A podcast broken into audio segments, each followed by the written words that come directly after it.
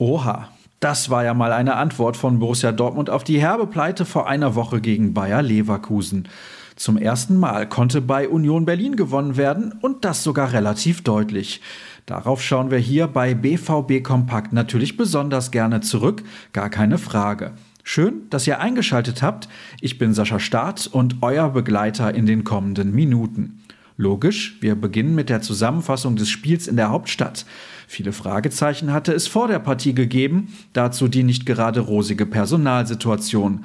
Doch das sollte am Sonntagnachmittag bei bestem Fußballwetter keine Rolle spielen. Auf dem Weg zu einem sicherlich richtungsweisenden Erfolg für den weiteren Verlauf der Saison half es ungemein, dass man dieses Mal keinem Rückstand hinterherlaufen musste und früh in Führung ging. Zwar starteten die Hausherren gut in die Partie, danach übernahm aber die Elf von Marco Rose nach und nach das Kommando.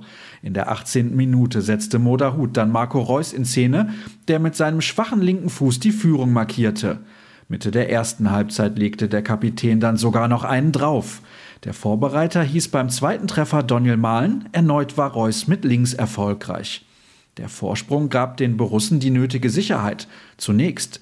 Denn nach der Pause hielt Union körperlich noch mehr dagegen, die schwarz-gelbe Dominanz war verflogen. Es sollte aber nichts mehr anbrennen, denn Rafael Guerrero erhöhte in der 71. Minute auf 3 zu 0 und sorgte frühzeitig für die Entscheidung. Ein Tor von Kevin Möwald quasi im direkten Gegenzug wurde nach Videobeweis aberkannt und so standen am Ende nicht nur drei Punkte, sondern auch die Null. Marco Reus zeigte sich im Anschluss sehr zufrieden. Der Sieg tut sehr gut. Wir hatten eine unruhige Woche. Aber wir wollen auch nicht zu sehr in der Vergangenheit leben und wollten in der ersten Halbzeit seriös spielen. Das ist uns gelungen. Dementsprechend haben wir eine Reaktion gezeigt, meinte der Doppeltorschütze. Union ist eine gute Mannschaft und steht nicht umsonst da oben.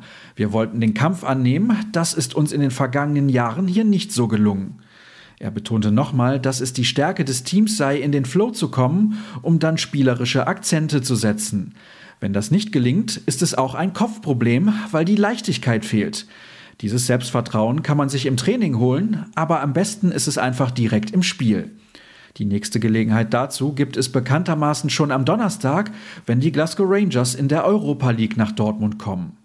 Noch souveräner als der Erfolg der Profis fiel der Sieg der U19 aus. Vorab gab es hitzige Diskussionen um die Bespielbarkeit des Platzes, doch am Ende stand ein lockeres 4 zu 0 beim Wuppertaler SV.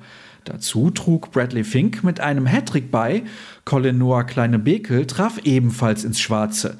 Für die Handballfrauen setzte es derweil im letzten Heimspiel in der Gruppenphase der Champions League leider eine ernüchternde 30 zu 34 Niederlage gegen Buducnost Podgorica.